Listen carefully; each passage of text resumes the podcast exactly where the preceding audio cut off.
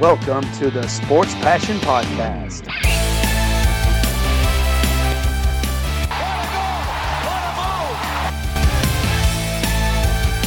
Oh, blocked by James! LeBron James with the rejection. And here's your host, Lars Marendorf. Einen wunderschönen guten Abend und herzlich willkommen zum Sport Passion Podcast. Ausgabe 30 dieser Audiosendung bringt jede Menge Themen und sogar noch mehr Themen, als ich in meinem Tweet angekündigt habe. Es sind noch ein paar Punkte mit dazugekommen und deswegen gleich der Einstieg, kurze Vorstellung, was gibt es heute auf die Ohren. Es geht los mit den Rookies.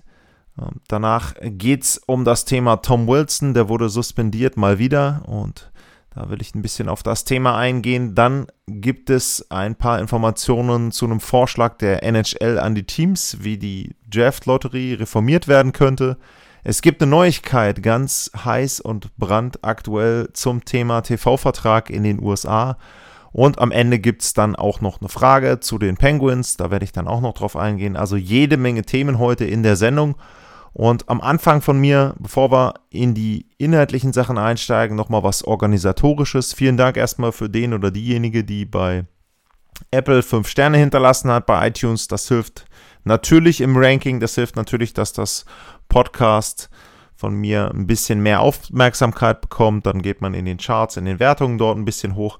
Also da vielen Dank. Auch alle anderen, die die Sendung abonnieren, ähm, vielen, vielen Dank. Würde mich natürlich freuen, wenn es da noch die ein oder andere Bewertung mehr gibt. Ähm, es ist wirklich so, dass das hilft, klar, es sind alles nur Algorithmen, aber trotzdem ähm, wäre schön, wenn es da vielleicht nochmal den einen oder die andere gibt, die dort gerne äh, etwas dazu schreiben kann dann auch. Und ansonsten, wie gesagt, abonniert mich, wo immer ihr diesen Podcast hört. Und äh, das hilft sicherlich immer weiter. Ja, dann geht's los mit dem Thema Rookies. Und ja, da gab es ja vor der Saison auch einiges, wo man ein bisschen Diskussionen hatte, wer denn nun Nummer 1 ist, äh, wer denn nun Nummer 2 ist, welcher Pick wo, ja, oder welcher Spieler an welcher Stelle gedraftet werden sollte. Und natürlich war das auch aus deutscher Sicht ein Thema mit Tim Stützte, war da prominent ein junger Deutscher vertreten in den Rankings ganz oben und am Ende ist er ja auf drei gedraftet worden, äh, vorne Alexis Lafreniere und Quinton Byfield. Und jetzt geht es so ein bisschen darum, eine kleine Bilanz zu ziehen der Rookies, wobei man natürlich sagen muss, die Rookies, die ich jetzt nenne, das sind nicht unbedingt Rookies aus dem Draft. Ich werde auch immer noch mal das Alter mit dazu nennen, damit man so einen gewissen Eindruck bekommt wie alt die Spieler denn wirklich sind, denn da gibt es ja auch ein paar Regeln. Es gibt ja auch teilweise Spieler, die im Grunde dann, oder nicht im Grunde, die das zweite Jahr NHL spielen, die aber immer noch als Rookie gelten. Da gibt es ja ein Limit an Spielen. Also ich beziehe mich jetzt auf die Spieler, die in dieser Saison als Rookies gelistet werden und damit eben dann auch für die Calder Trophy ähm, in Frage kommen. Und da ist ganz vorne natürlich zu nennen äh, Kirill Kaprizov, ähm, der bei den Minnesota Wild spielt. Sehr schneller Spieler und auch ein Spieler, der schon viel Profi-Erfahrung hat in der KHL, bei äh, ZSK Moskau gespielt.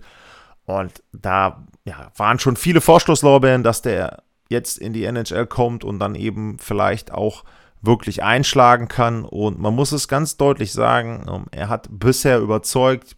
Stand aktuell heute, 23 Spiele hat er gemacht, 19 Punkte, das sind die meisten Punkte. Er hat 13 Tore, das, äh, 13 Assists, das sind auch die meisten Vorlagen. Bei den Toren ist er zusammen mit einigen anderen Spielern auf Platz 2 bei 6 Toren.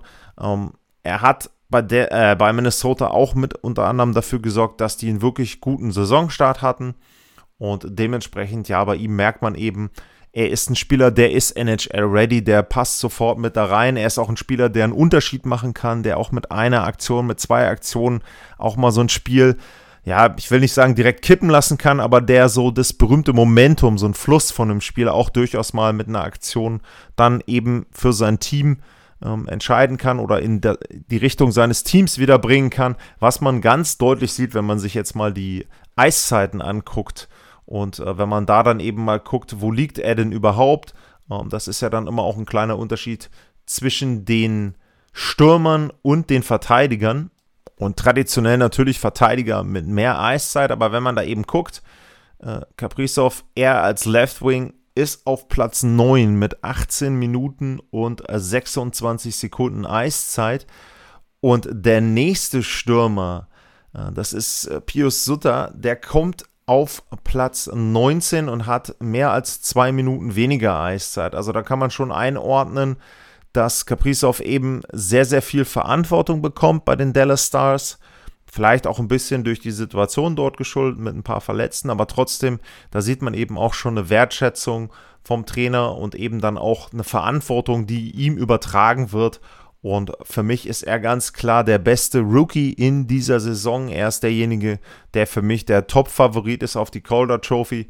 Ähm, kann man jetzt ein bisschen gucken, ob es noch davon abhängig ist, ob Minnesota die Playoffs erreicht oder nicht. Aber das ist bei einem Rookie im Normalfall nicht so das Kriterium, wenn man dann über MVPs redet, wenn man dann über andere Trophäen redet. Da ist schon immer entscheidend, wie das Team abschneidet. Minnesota bisher, wie gesagt, gut gestartet. Könnten ja eines der vier Playoff-Teams dann werden in der West Division. Also ja, der Kaprizov für mich ganz klar der beste Rookie aktuell in dieser Saison und deswegen für ihn eben am Ende wahrscheinlich auch die Calder Trophy. Dann gibt es ein paar weitere äh, interessante Spieler. Tim Stützle muss man natürlich erwähnen, ganz klar aus deutscher Sicht. Ähm, Stützle hat nicht nur in Deutschland, sondern auch in Nordamerika, speziell bei den Kanadiern, sehr, sehr viele Vorschusslorbeeren dort bekommen. Ähm, so ein kleiner Stützle-Hype ist da entstanden. Ähm, er ist dem auch ganz gut gerecht geworden, bisher jedenfalls. Also ich finde nicht, dass er, dass man da ihm angemerkt hat, dass da jetzt viel von ihm erwartet wird, sondern er spielt befreit auf, finde ich. Und er zeigt im Prinzip das, was man auch erwarten konnte. Auch er schneller Spieler, gute Hände, torgefährlicher Spieler, auch ein Spieler, der vielleicht auch mal, wenn man so sein erstes Tor ein bisschen unkonventionell vielleicht auch mal zum Erfolg kommt. Sehr, sehr schönes erstes Tor dort auch mit dieser Art, äh, ja, Drop-Shot, Drop-Kick kann man ja da nicht sagen. Und ähm, bei ihm eben auch Statistiken, 25 Spiele, 15 Punkte, 9 Vorlagen dabei, ähm, 6 Tore eben. Was man natürlich sagen muss, was jetzt damit auffällt, ein Wert, wo man ja, immer vorsichtig sein muss, natürlich, aber ein Plus-Minus-Wert von minus 14 äh, lässt schon so ein bisschen aufhorchen, dass da nicht alles an Defensivarbeit gut ist. Plus-Minus ist natürlich so ein Wert, ähm, wenn man Freund von Advanced Metrics ist, da ähm, ja, das ist kein Wert, den man wirklich haben möchte, aber wenn man ein bisschen guckt, ähm, auch auf seine Corsi-Werte 45%, ähm, Fenwick 43,8%, äh, also es ist schon so, ähm, auch bei den ähm, ja, anderen Werten, er ist eben jemand, ähm, wenn man jetzt auch die Expected Goals vor und äh, Expected Goals against sich anguckt, da ist schon ein Missverhältnis zwischen dem, was eben zu erwarten ist, also an Produktion selber, an Offensivproduktion, die er bringt und dem, was dann an Defensivarbeit letzten Endes kommt. Das ist natürlich immer nicht auf einen einzelnen Spieler festzumachen, ähm, ist natürlich eben dann auch abhängig von der Reihe, in der er spielt. Aber klar ist, er muss defensiv noch besser werden. Ähm, aber das ist im Grunde ja auch vollkommen in Ordnung. Es ist im Grunde auch das, was man erwarten konnte. Denn ähm, das ist nicht seine Aufgabe. Äh, seine Aufgabe ist offensiv erstmal ja, zu lernen und offensiv gut zu spielen. Und ähm, wenn man dann eben ähm, dort sieht, äh, was er dort leistet, was er auch leisten kann, eben bei den, bei den Highlights, die man dann auch von ihm sieht. Also ähm, ja, da mache ich mir gar keine Sorgen, dass es da irgendwie ein Problem gibt. Der ist angekommen bereits in der NHL, der kann ein wirklich, wirklich guter Spieler werden, ein Superstar werden. Ähm, das Einzige, wo man ein bisschen eine Befürchtung haben muss, aber das gilt für alle jungen Spieler in schlechten Teams.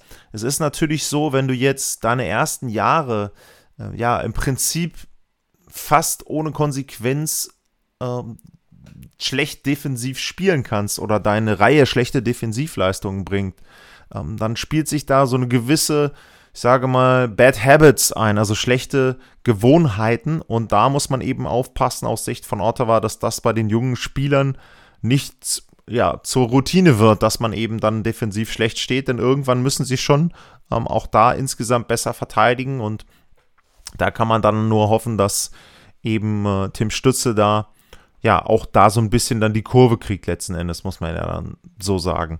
Ähm, ansonsten ja, bei den Rookies, wen gibt es noch bei den Forwards? Also ich fange jetzt erstmal mit den, mit den, ähm, oder mit den Skatern an, nicht mit den Forwards, sondern ich fange mit den ähm, Skatern an. Wer fällt vielleicht noch so ein bisschen raus? Josh Norris, auch von Ottawa, auch 15 Punkte. Ähm, gut, da sieht man dann auch ähm, gleich, ich hatte das ja vorhin schon erwähnt, wenn man so ein bisschen dann auch auf die Unterschiede guckt, ähm, was ja ganz wichtig ist, dann auch ist das Alter eben bei den Spielern. Und ähm, da muss man eben sagen, Norris äh, 21 Jahre alt und ähm, hat dann natürlich einen, Altersvorteil, war Erstrundenpick äh, von den Sharks, ähm, kam im Carlson-Trade, ähm, Nummer 19 2017, also auch schon ein paar Jahre her. Und wenn man dann eben das Ganze vergleicht direkt mit einem äh, Tim Stützle, ähm, der ist ein 19 Jahre alt, ähm, also auch da schon ein gewisser Erfahrungsunterschied. Ähm, Norris aber auch gut gestartet in die Saison, aber auch da sieht man eben bei ihm den Plus-Minus-Wert von, von minus 6. Ähm, ja, wie gesagt, nicht zu viel drauf geben, dann eher auch ein bisschen auf die Advanced Stats gucken, aber auch da sieht es bei ihm jetzt nicht wesentlich anders aus als ähm, zum Beispiel dann eben äh, bei Tim Stützle. Dann, wen gibt es noch, wenn man jetzt mal außerhalb von Ottawa guckt? Ähm, dann hat man für mich eine sehr, sehr positive Überraschung oder einen, einen guten Spieler ähm, bei Chicago. Da muss man sowieso sagen, die gehören für mich eigentlich eher zu den positiven Überraschungen. Ich komme nachher noch zu einem Torhüter von Chicago, aber äh, Pius Sutter, ähm, 24 Jahre alt, ähm, Schweizer, ähm, da sieht man eben jetzt einen Unterschied. 19 Jahre alter Spieler, 20, 21 Jahre alter Spieler und er eben 24 Jahre alt. Ähm, wenn man dann bei äh, Kaprizov guckt, äh, der ist 23, will mich jetzt nicht hier, ähm, hier jetzt nichts Falsches erzählen, aber ich meine, der ist 23 Jahre alt gewesen. Genau. Ähm, ja, da sieht man so ein bisschen, dass diese Vergleiche natürlich immer schwierig sind. Einige haben schon Profi-Erfahrung, KHL in der Schweiz gespielt, wie auch immer. Und andere sind dann eben noch nur, nur durch die nordamerikanischen Nachwuchsligen gegangen um, DEL sicherlich dann eben bei Stütze. Ja, aber Pius Sutter, um, der gefällt mir gut, uh, hat dort eben eine gute Rolle. 13 Punkte nach 27 Spielen. Chicago insgesamt, wie gesagt, für mich positive Überraschung. Er eben auch mit 16 Minuten 25 Sekunden Eiszeit. Also es zeigt auch so ein bisschen wieder die Wertschätzung, äh, die er eben dann auch vom Trainerstab dort äh, ja, erhält. Ähm, dann wirklich für mich auch sehr, sehr positiv zu nennen ist Ty Smith von den äh, New Jersey Devils. Warum? Zum einen erstmal, weil er ein Verteidiger ist. Verteidiger ist für mich immer sehr, sehr schwierig als Rookie. Ähm, da gibt es natürlich Ausnahmen, wo man immer mal, ähm, Tyler Myers zum Beispiel, wo man immer junge Spieler mal hatte, die auch als Verteidiger im ersten Jahr sehr gut gespielt haben. Aber normalerweise sagt man eben Verteidiger, da ist der Peak auch so ein bisschen später. Du brauchst ein bisschen länger, um dich äh, daran zu gewöhnen, wie dann als Verteidiger bei den Profis zu agieren ist. Und ja, also da Ty Smith ähm, für mich eine positive Überraschung bei den Devils. Eben Eiszeit hatte ich erwähnt. Der hat knapp unter 20 Minuten Eiszeit. Also schon eben dann auch jemand, der ja, ein Drittel des Spiels dann dort auf dem Eis steht. Ich gucke jetzt gerade mal von den Zahlen her. Ähm, ja, Mickey Anderson, Keandre Miller bei den Rangers, die haben noch mehr Eiszeit. Ja, okay, Jakob Bryson von Buffalo hat nur acht Spiele gemacht. Also von denjenigen, die schon mehr als 20 Spiele absolviert haben, ist Ty Smith aktuell der dritte. Und wie gesagt, ähm, er hat nicht nur Eiszeit, er produziert auch und hilft auch seiner Mannschaft. Zwölf Punkte für einen Verteidiger wäre auch so schon guter Wert, ohne dass er ein Rookie ist. Also da eben auch jemand, wo man durchaus sagen kann, der ist positiv eingeschlagen. Dann so ein bisschen natürlich bei den Skatern immer die Frage auch, was gibt es an Negativbeispielen? Da muss man natürlich Alexis Lafreniere nennen. Nicht, weil der jetzt der komplette Reinfall ist, ähm, aber man muss es eben vergleichen mit dem, was vor der Saison auch an Hype für ihn aufgebaut wurde. Da gab es natürlich dann die Stimmen, boah, die Rangers, der große Markt, rein zufällig, kriegen die jetzt diesen Number One Pick auch noch mit der Geschichte, dass die Rangers ja eigentlich Playoffs gespielt haben. Also im Grunde, warum kriegt jetzt ein Playoff-Team den Number One Pick? Das geht doch eigentlich gar nicht von den Regularien her. Kommen wir ja gleich noch zu, was die NHL da ändern will. Aber bei Lafreniere war es neben wirklich so, da gab es einen gewissen Hype und den hat er bisher einfach nicht erfüllen können. Muss man da einfach auch ganz deutlich sagen. 24 Spiele, äh, sieben Punkte, hatte zwischendrin auch einen richtigen Slump gehabt. Ähm, Eis hat auch knapp unter 15 Minuten. Hm, was man, was auffällt, wenn ich jetzt auch so die ersten Fazits gesehen habe oder die, die ersten so ja, Wasserstandsmeldungen auch von Experten aus Nordamerika, der Vergleich zum Beispiel Tim Stütze, Alexis Lafreniere, da wird sehr deutlich hervorgehoben, dass Stützle besser skaten kann, dass er der bessere Schlittschuhläufer ist. Und bei Lafreniere, klar, da ist man sich einig, der ist ein großes Talent, hat ähm, Hockey-Sense und hat auch äh, in anderen Bereichen Qualitäten, aber eben nicht dieses Skating. Und das scheint ihm im Moment wirklich Probleme zu bereiten.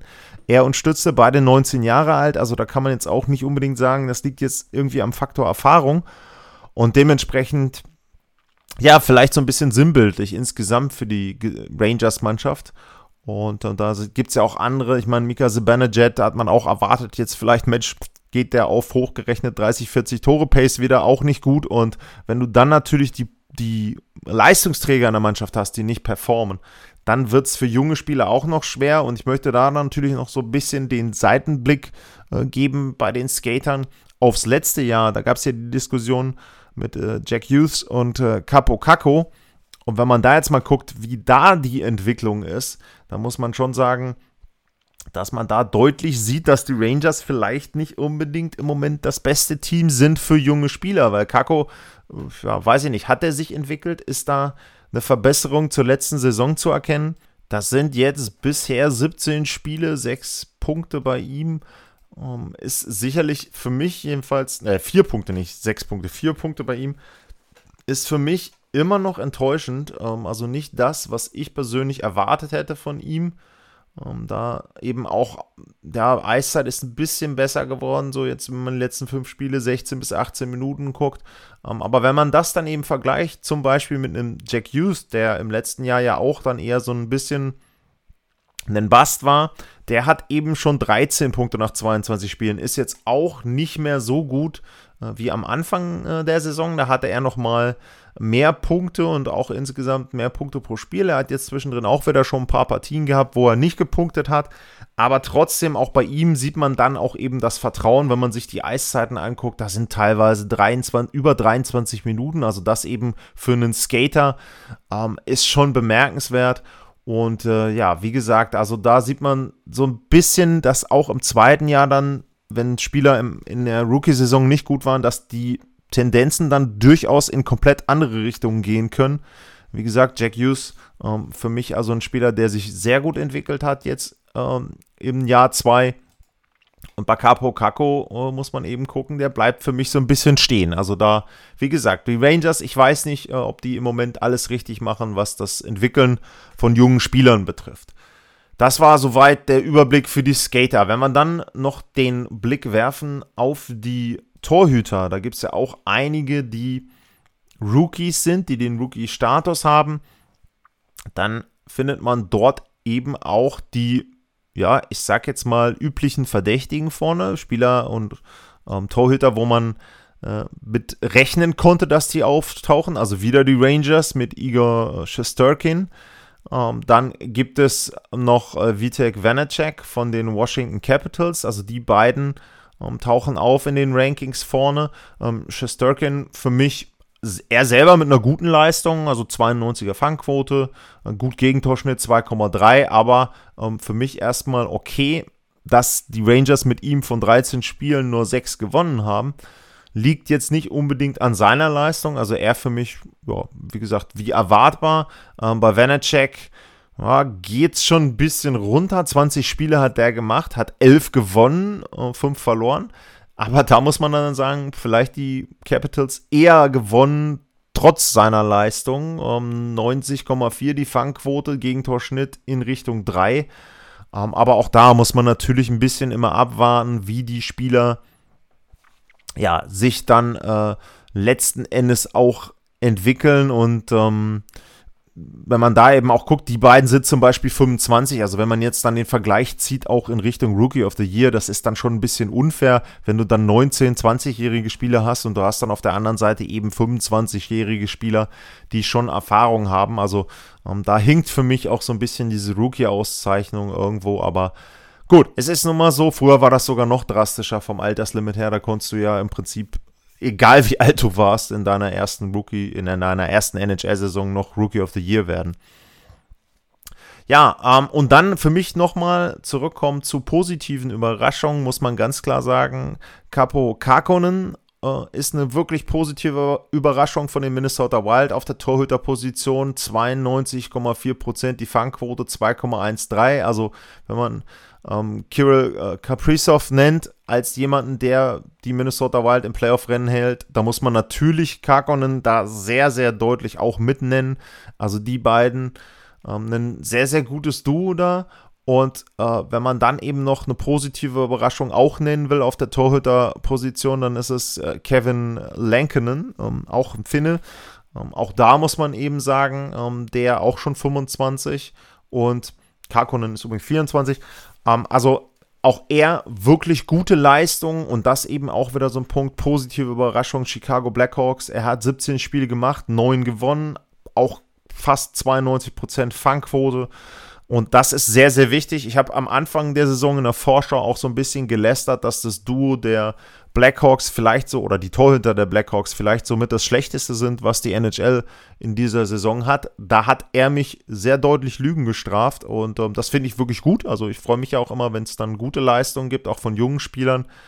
Und ja, da muss man eben gucken, wie sich das weiterentwickelt, ob er dann die Mannschaft auch so in dieser Nähe des Playoff-Platzes dort halten kann.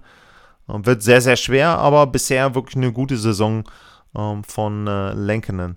Ähm, was man sagen muss bei, den, beim, bei der Rookie of the Year Auszeichnung, würde ich persönlich, wie gesagt, im Moment eher ähm, Kirill Kaprizov sehen. Ich weiß nicht, ob Karkonen oder Lenkenen sich irgendwie da reinspielen können. Torhüter sind bei Rookie of the Year immer eher schwierig zu sehen, weil die eben traditionell auch ein bisschen älter sind. Also da bin ich gespannt, würde mich auch da überraschen, wenn es ein Torhüter werden sollte am Ende. Aber wie gesagt, also die beiden haben wirklich gute Leistungen und ansonsten, ähm, ja, muss man sagen, bei den Torhütern ähm, gibt es ja, Markus Hochberg von Ottawa könnte man noch nennen, so ein bisschen vielleicht als Ausfall, aber da sind wir dann wieder beim Thema, wo spielt er denn? Äh, und dann erklärt sich auch eine Fangquote von 85% und ein Gegentorschnitt von fast 4,5. Also da eben dann, ja, du musst Glück haben, in welchem Team du spielst. Beispiel Chicago, Beispiel Minnesota. Sind die Teams gut? Sind natürlich auch die Rookies irgendwo gut? Da passt im Moment die Mischung und dementsprechend sind dort viele gute junge Spieler aktuell unterwegs. Dann machen wir mal das erste Break. Das war ein langer Block über die Rookies dieser Saison und dann geht's gleich weiter mit den weiteren Themen.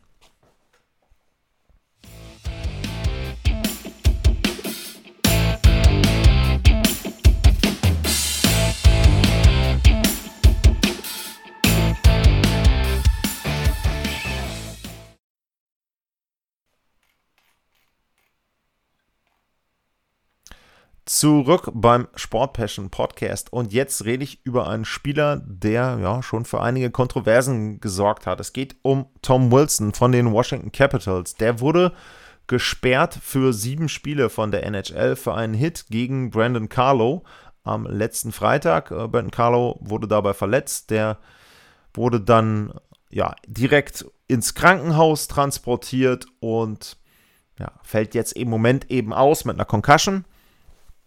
Es war so, dass Tom Wilson für den Check selber keine Strafe bekommen hat. Es gab auch keine direkte große Reaktion der Bruins. Es gab dann, war im ersten Drittel, es gab dann ähm, der, nach der Drittelpause gab es eine Situation, wo äh, Bergeron dann hingegangen ist und sich so ein bisschen mit ihm unterhalten hat. Ähm, Alex Ovechkin war da in der Nähe und auch ein Schiedsrichter, also da ist dann nichts weiter passiert. Aber ja, wie gesagt, ähm, Tom Wilson, ein Spieler, der immer on the edge ist, der auch schon diverse Sperren hatte. Lang, längste waren 20 Spiele eigentlich. Die wurde dann nochmal reduziert von einem Arbitrator. Aber er eben jemand, der sehr, sehr gerne sich an der Grenze zur Legalität bewegt.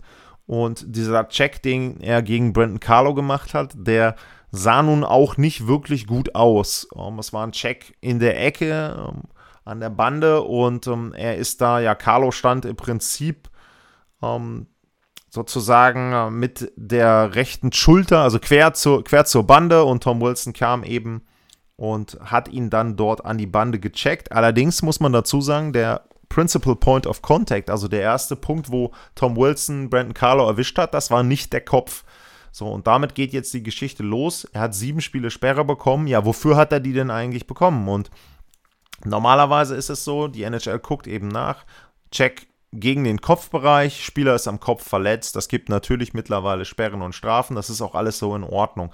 Ähm, was ich vorweg sagen muss, mit der Sperre an sich für Tom Wilson für diesen Check und dass man sich so eine Art Check anguckt, habe ich nicht das Problem. Aber es gab im Grunde keine, für mich jedenfalls und auch für viele Experten, also ähm, da kann man dann ähm, vielleicht bei Elliot Friedman mal reingucken, äh, reinhören bei den 31 Thoughts. Ähm, es gab keine rechtliche Basis. Ähm, das haben auch die ähm, Jungs von äh, Rus Russian Machine Never Breaks vom Capitals Blog schon direkt geschrieben, dass man jetzt sagt, der Check ist nicht in Ordnung. Okay, aber es ist kein Check gegen den Kopfbereich. Was natürlich passiert ist, durch die Wucht ähm, fliegt Brandon Carlo dann mit dem Kopf gegen die Bande und Tom Wilson trifft ihn auch ganz klar in einer verwundbaren Position. Also er ist da nicht in Körperspannung, beziehungsweise zumindest nicht so, dass er den Check von der Seite erwartet, sondern er versucht halt den Puck unter sich oder kurz vor sich zu spielen, guckt eben auch nicht richtig hoch. Dementsprechend erwischt ihn Wilson da etwas ja, sage ich mal nicht, un also unglücklich für Carlo aus ähm, seiner Sicht eben. So, was natürlich jetzt passiert ist, ähm, es gab von den Bruins gleich ein paar Stimmen, jo, das brauchen wir nicht und oh, und das schon vom Spieler, der sowas schon gemacht hat. Carlo ist verletzt, ganz klar. Und da muss ich dann sagen, ähm, da kommt dann wieder so ein Thema rein bei der NHL, ähm, kann ich mich jedes Mal drüber ärgern, es darf kein Kriterium sein, dass ein Spieler verletzt wurde. Ganz einfach. Punkt. Das ist, ähm, Marco Reus hat ja unter der Woche so ein äh, legendäres Interview. Punkt ist so. In dem Fall muss man wirklich sagen, das darf kein Kriterium sein. Ich kann nicht bewerten, wenn ein Spieler danach verletzt ist und sagen, okay, ähm, jetzt kriegt derjenige, der bei der Aktion beteiligt war, mehr Spiele. Ganz einfaches Beispiel, wenn ich einem Spieler ähm, checke und der ein komplett legaler Check und der fällt unglücklich und verletzt sich und bricht sich irgendwas, dann kann ich ja nicht sagen, jetzt war es zwar ein legaler Check, aber der ist jetzt drei Wochen verletzt, also kriegst du zwei oder drei Spiele Sperre. Das funktioniert nicht. Genauso kann ich einem Spieler mit einem Schläger voller Absicht gegen den Kopf hauen, aus welchem Grund auch immer, mit viel Glück bleibt der unverletzt und kann weiterspielen. Dann kann ich auch nicht sagen, ja, jetzt gibt es halt keine Strafe, weil ist halt nicht verletzt, der Spieler. Also da muss man ein bisschen unterscheiden. Und dieser Check war auf, für einen ähm, Kopfcheck nicht bewertbar. Das war halt kein Check gegen den Kopf. Es war ein Boarding-Check, aber auch da muss man sagen, Boarding wurde bisher immer nur bestraft, wenn es einen Check von hinten gab. Also auch da, ja, jetzt im Prinzip einen Präzedenzfall und da haben sich natürlich jetzt für mich dann auch zu Recht die Capitals wieder aufgeregt und haben gesagt, ähm, es kann nicht sein, dass wir jetzt einen Check in der Saison anders bewerten als oder mitten in der Saison anders bewerten als bisher. Wenn man das machen will, wenn man sagt, man darf einen Spieler nicht mehr in dieser Art und Weise checken und dann so, dass der Kopf dann zum Beispiel die Bande berührt oder in die, in die Bande knallt dort, dann ist das für mich vollkommen okay, aber dann muss ich das in der Off-Season sagen. Ich kann nicht während der Saison plötzlich die Regeln oder die Regelauslegung so signifikant ändern. Und was man eben auch bei Elliot Friedman dann aus den Stimmen raushören konnte, ist wohl, dass viele auch andere aus der NHL, also nicht die Capitals, sondern auch andere gesagt haben, wenn das nicht Tom Wilson gewesen wäre, hätte man über dieses Thema gar nicht mehr diskutiert. An ihm wurde jetzt wieder mal ein Exempel statuiert. Ähm, wie gesagt, ich bin da kein Freund von. Ja, nehmt diese Hits raus, aber dann klärt die Regeln vor der Saison. Während der Saison Regeln zu ändern, finde ich sehr, sehr bedenkenswert und das sollte eben dann eigentlich von der Liga ein bisschen ausbleiben. Da sollte man versuchen, schon Kontinuität drin zu haben in den Regeln, in der Regelauslegung. Und ähm, ja, wie gesagt, äh, etwas unglücklich diese Sperre durch die NHL. Damit kommen wir zum nächsten Thema und ich habe jetzt eben im ersten Block über die Rookies geredet und in der NHL gibt es aktuell Diskussionen und Bestrebungen, den Draft bzw. die Art und Weise, wie Teams ihre Draft-Picks erhalten können, die Top-Draft-Picks ein bisschen zu ändern. Da gibt es einen Vorschlag, ja, dort eben neue Regelungen einzuführen. Also erste Änderung soll sein, Teams können nur noch zweimal innerhalb von fünf Jahren die Lotterie gewinnen. Hallo Edmonton Oilers, äh, vier Picks, Nummer, vier Nummer 1 Picks in fünf Jahren funktioniert dann nicht mehr. Außerdem soll die Regel sein, dass Teams nur noch zehn Plätze nach vorne springen können. Was heißt das? Das heißt, wenn ich ein Team bin, das nominell auf Platz 15 einsortiert wurde dann kann ich nur maximal auf Platz 5 kommen, ganz klar. Wenn man jetzt zum Beispiel die Situation vom letzten Jahr nimmt mit den Rangers, dann müsste man sagen, wenn diese neue Regelung so äh, ja, greifen würde, dann kann ich als Playoff-Team sowieso gar nicht mehr an der Lotterie teilnehmen, klar. Aber ich kann auch als eine Mannschaft, die knapp die Playoffs verpasst hat, nicht den Nummer 1-Pick erhalten.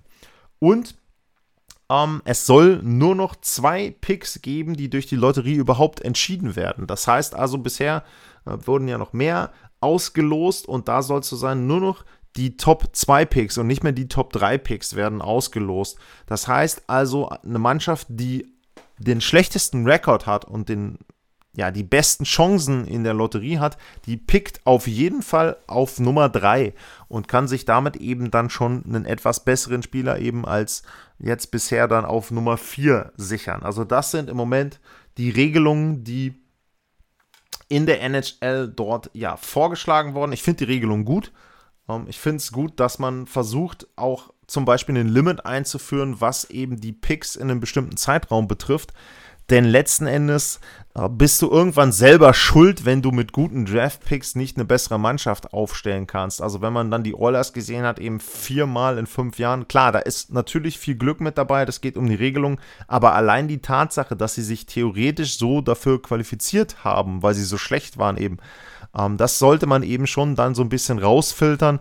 Ähm, da kann ich dann eben auch vermeiden, dass Mannschaften wirklich mehrere Jahre hintereinander dort eben dumpen, weil zum Beispiel du dann weißt, sobald du zweimal hintereinander den schlechtesten Rekord hast, kriegst vielleicht zwei Jahre hintereinander den Number One Pick, dann weißt du, okay, jetzt die nächsten Jahre bin ich eben raus aus der Nummer.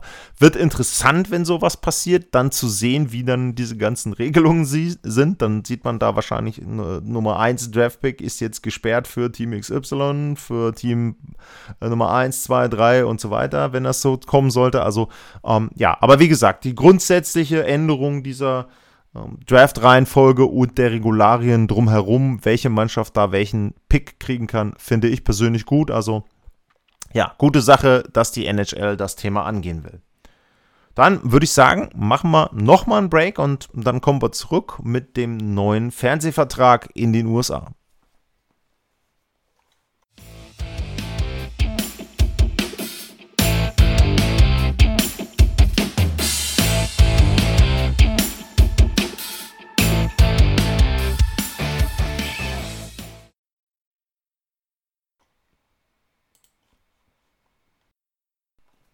Zurück beim Sport Passion Podcast und es gibt eine brandheiße Meldung zum neuen TV-Vertrag der NHL. Die NHL und der Disney-Konzern slash ESPN haben sich darauf geeinigt, auf einen Sieben-Jahres-Vertrag, um die NHL wieder bei ESPN und beim anderen Sender ABC zu platzieren und auf der Disney Plus Streaming-Plattform. Unter anderem heißt das, in den nächsten sieben Jahren, also von 2022 bis 2028, sind vier von sieben Stanley Cup Finalserien auf ABC zu sehen. Es wird eben 25 Spiele live geben, äh, exklusiv auf ESPN und äh, diverse andere Regelungen noch. Wie gesagt, ich habe den Streaming-Anbieter Disney Plus dort erwähnt. Ähm, das ist, muss man auch deutlich sagen, nur die Hälfte dessen, was die NHL haben möchte. Also man möchte noch einen weiteren TV-Partner haben. Das wird wahrscheinlich NBC werden. Also zumindest ist die Möglichkeit dort noch gegeben. Der aktuelle Haupt-TV-Partner, es könnte auch Fox Sports werden, aber ähm, NBC ist da anscheinend noch der Favorit. Die wiederum haben gesagt, wir konzentrieren uns im Grunde voll auf Football, beziehungsweise geben für die anderen Sachen einfach weniger aus. Also ähm, war da nicht so viel Geld fahren, um die NHL-Rechte zu bekommen. ESPN beziehungsweise dann der Mutterkonzern Disney hat zugegriffen. Ähm, zu den Zahlen ist noch nichts zu hören. Ähm, da bin ich gespannt, was dabei rauskommen wird. Die werden sich dann natürlich in Zukunft auch auf den Salary Cap auswirken. Und da muss man gucken, ob es da dann so einen Spike gibt, sowas ähnliches wie es das auch in der NBA gab. Kann ich mir jetzt nicht direkt vorstellen, dass es da so einen riesen ähm, Anstieg gibt. Das Beispiel NBA sollte vielleicht auch zeigen, dass man da auch aus Sicht der Spieler vielleicht eher so ein bisschen langsamer das Ganze ansteigen lassen sollte. Aber ähm, da auch bei den Zahlen ist natürlich im Moment aufgrund der Corona-Pandemie sehr, sehr schwer, was rauszuhorchen, ob überhaupt und wenn ja, wann ähm, dort ein Salary Cap wieder steigen kann. Aber grundsätzlich erstmal zu dem Deal. Das ist ein riesen, riesen Deal, finde ich persönlich, für die NHL. Denn ESPN ist der Top-Sportsender in den USA. Natürlich kann man sagen, andere bieten da auch an und ähm, es geht auch mehr ins Streaming rein und so weiter. Alles keine Frage. Nur meine persönliche Erfahrung, wenn man in den USA ist, was hast du oft laufen am Flughafen? Was hast du oft laufen, wenn du irgendwo in Wartehallen bist, wenn du im Restaurant bist, wenn du in den Bars bist? Du hast grundsätzlich immer irgendwo ESPN laufen. So, jetzt gab es natürlich auch bisher schon öfter Highlights von NHL-Spielen auf ESPN, aber natürlich weniger als die anderen Sportligen, deren Rechte sie hatten. Beispiel NBA. Die NBA ist ESPN. ESPN ist die NBA. Also das ist ein riesen, riesen Punkt dort, ähm, wo die sehr, sehr viel Werbung auch mitmachen und wo die sehr, sehr viel reinstecken. Und die NHL war immer so ein bisschen stiefmütterlich. Das sieht man auch daran, wenn man sich manchmal so die Artikel angeguckt hat, die Berichte dort. Da ist manches, hm, sagen wir mal, ein bisschen durchwachsen ähm, und vielleicht auch nicht ganz so fundiert recherchiert gewesen bei ESPN. Also die haben auch großartige Artikel gehabt. Äh, der Bubble-Artikel letztes Jahr war zum Beispiel gut, aber eben, ich hatte das ja vor ein paar Wochen auch schon erwähnt bei der Frage nach guten Seiten. Ähm, ESPN war da so ein bisschen schlechter unterwegs. So, wollen wir mal schauen. Sie haben ja auch ein bisschen von ihrem Know-how, hatten sie natürlich auch an The Athletic verloren. Gucken wir mal, ob da vielleicht noch mal ein oder zwei zurückkommen oder ob es dann eben neue Gesichter oder Namen gibt bei ESPN. Aber wie gesagt, ähm, ansonsten, klar, es ist Mainstream, aber genau das ist für die NHL gut. Wieder beim Mainstream richtig anzukommen. Ähm, man kann über Barry Melrose diskutieren, ob das jetzt der richtige Experte ist, genauso wie man bei der NBA manchmal über das, was Charles Barkley diskutiert, äh, äh, sagt, diskutieren kann. Aber trotzdem, ähm, es ist Mainstream und das ist wichtig für die NHL, ein Publikum zu erreichen, was sie sonst nicht erreichen. Die Leute, die sowieso NHL-Hockey gucken, die haben die Pakete der Liga, die können sich darüber versorgen. Aber der normale Sportfan in den USA, der hat wenig mitbekommen von NHL, weil eben ESPN dort nicht die Rechte hatte. Ich glaube, der Vertrag tut ihnen da richtig gut. Und mal gucken, was jetzt noch dazu kommt, klar. Und auch am Ende natürlich ist es eine Frage des Geldes, aber grundsätzlich finde ich, das ist ein wirklich guter TV-Partner für die NHL. Also da positive Schlagzeilen jetzt in der Corona-Pandemie so einen Vertrag dort zu bekommen. Letztes Thema dieser Sendung sind ja die Pittsburgh Penguins, der Altmeister der Jahre 2009, 2016 und 2017. Und zu den Pittsburgh Penguins gab es eine Frage von Florian Pürer. Pittsburgh kommt ja anscheinend langsam ins Rollen. Traust du ihnen dieses Jahr noch mal den großen Wurf zu? Quasi das letzte Hurra von Crosby und Malkin. Ähm, kleiner Hinweis da auf Bissell Hockey. Da gab es auch schon eine Sendung, wo ja im Prinzip meine Frage oder die Frage an mich war. Zu dem Zeitpunkt hatte Pittsburgh noch keinen neuen General Manager nach Jim Rutherford. Und dort gab es dann eben die Frage, wie würde ich agieren, was würde ich machen, wenn ich jetzt GM der Pittsburgh Penguins wäre und wie würde ich dort versuchen, meine Mannschaft neu aufzustellen. Ähm, grundsätzlich, was man zu den Pittsburgh Penguins sagen muss, sie sind natürlich in einer schwierigen Division. Ähm, das ist sicherlich eine der ausgeglichensten der gesamten Liga. Und in, in ihrer Division, in der East Division, liegen sie im Moment auf Platz 3.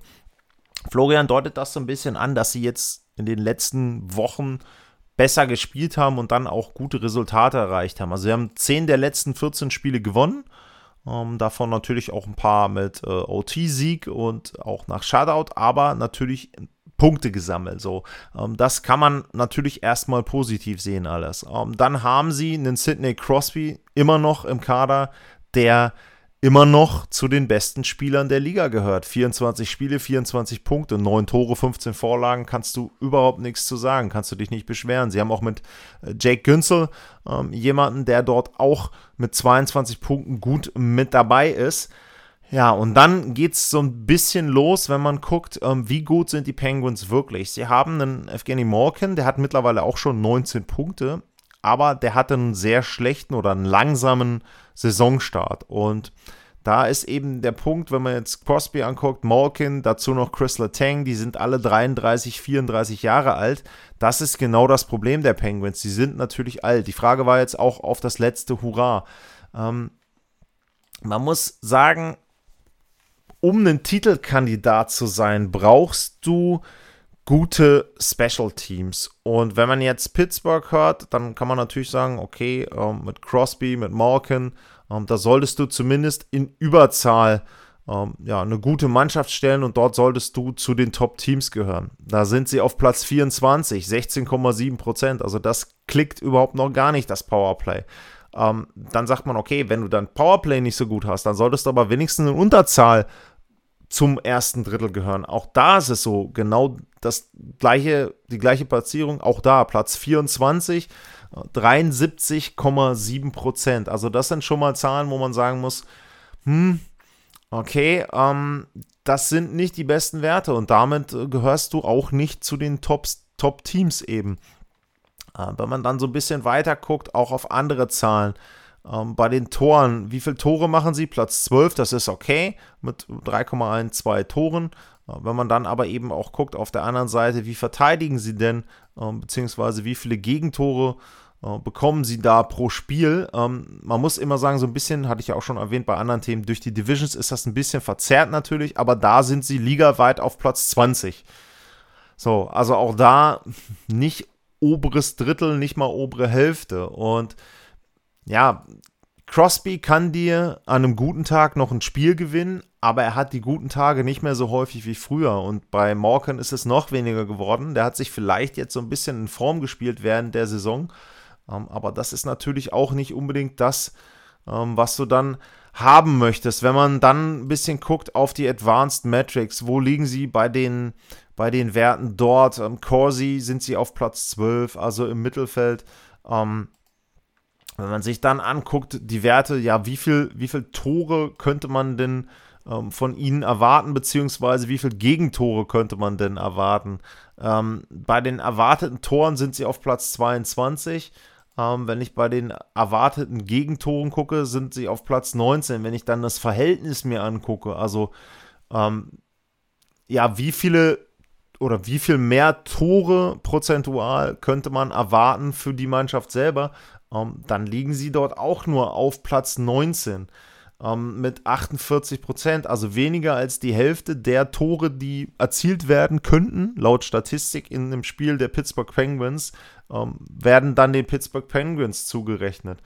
Ähm, ein weiterer Wert, wo man vielleicht so ein bisschen auch die Offensive einschätzen kann, sind immer die die Torchancen, die sich eine Mannschaft erspielen kann. Und auch da ist es so, da sind sie Mittelfeld, Platz 15. Die Torchancen, die sie zulassen, da sind sie schlecht. Da sind sie hinten auf Platz 25. Also sind jetzt, die Werte sind alle bei, bei 5 gegen 5.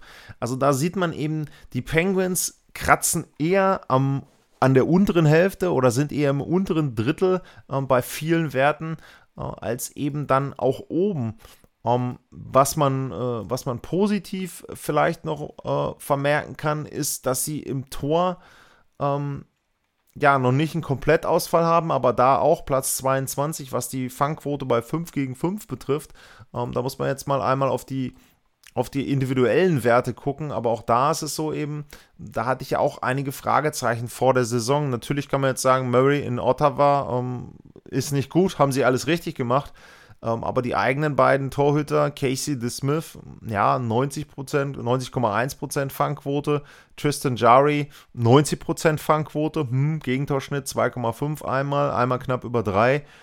Jo, ist nicht überragend. Also ist nichts, wo du sagst, hey, der, da gewinnt mir mein Torhüter Spiele. Ein Shutout hatte noch keiner der beiden ähm, bei 25 Saisonspielen, also auch nicht unbedingt gut. Ähm, dementsprechend letztes Hurra, ja, möchte man gerne haben in Pittsburgh, aber ich glaube da nicht dran. Also ich glaube, sie sind nicht eine Mannschaft, die tief genug ist, um Titel zu gewinnen. Ähm, wenn man dann eben die guckt, äh, guckt, auch die Division, auch da wieder dann das spezielle Format in diesem Jahr. Ich sehe die Bruins ähm, als bestes Team der Division, auch wenn die jetzt im Moment äh, hinter den Penguins liegen, was an zwei Spielen weniger liegt. Ähm, New York ist wirklich gut geworden. Da habe ich am Anfang gedacht, hey, ähm, die kommen gar nicht zurecht in dieser Saison. Ähm, die Islanders, also ne, nicht, nicht ähm, die Rangers. Ähm, ja, dementsprechend, ähm, Washington ist immer noch so Borderline-Titelkandidat für mich. Die sind für mich eher ein Titelkandidat als die, Capit äh, als die Penguins. ich glaube nicht, dass Pittsburgh in diesem Jahr äh, um Titel spielen kann. Ich glaube auch nicht, dass sie die East Division überhaupt im Halbfinale vertreten werden.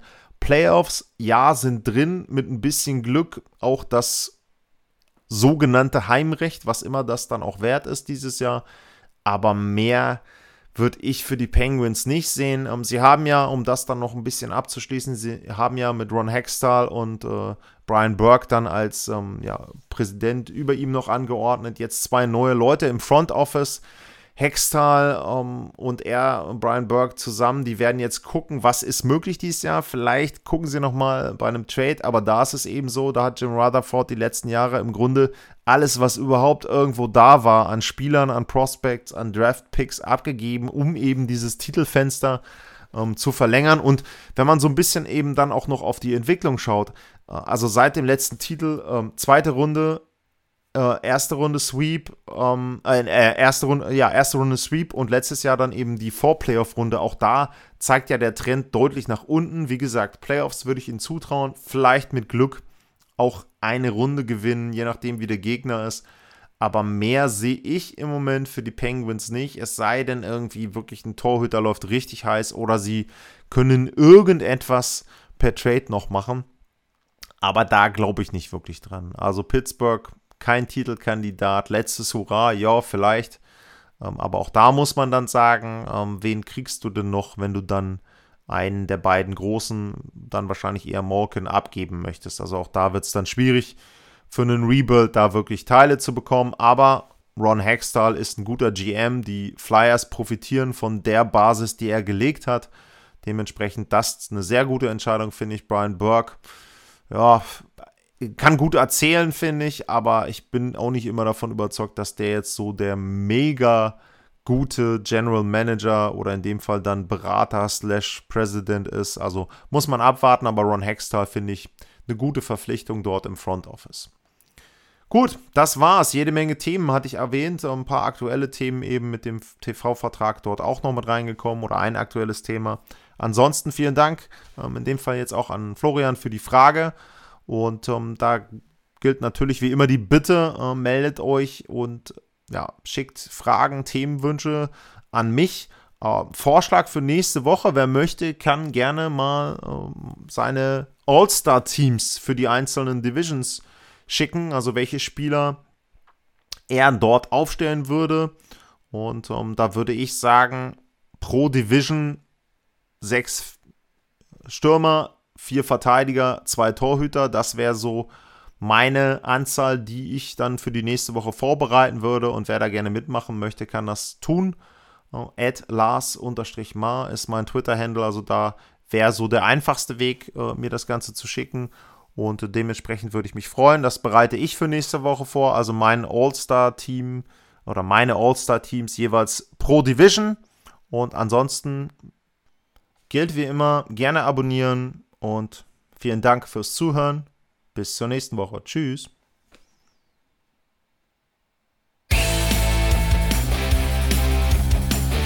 Sportliche Grüße. Das war's, euer Lars.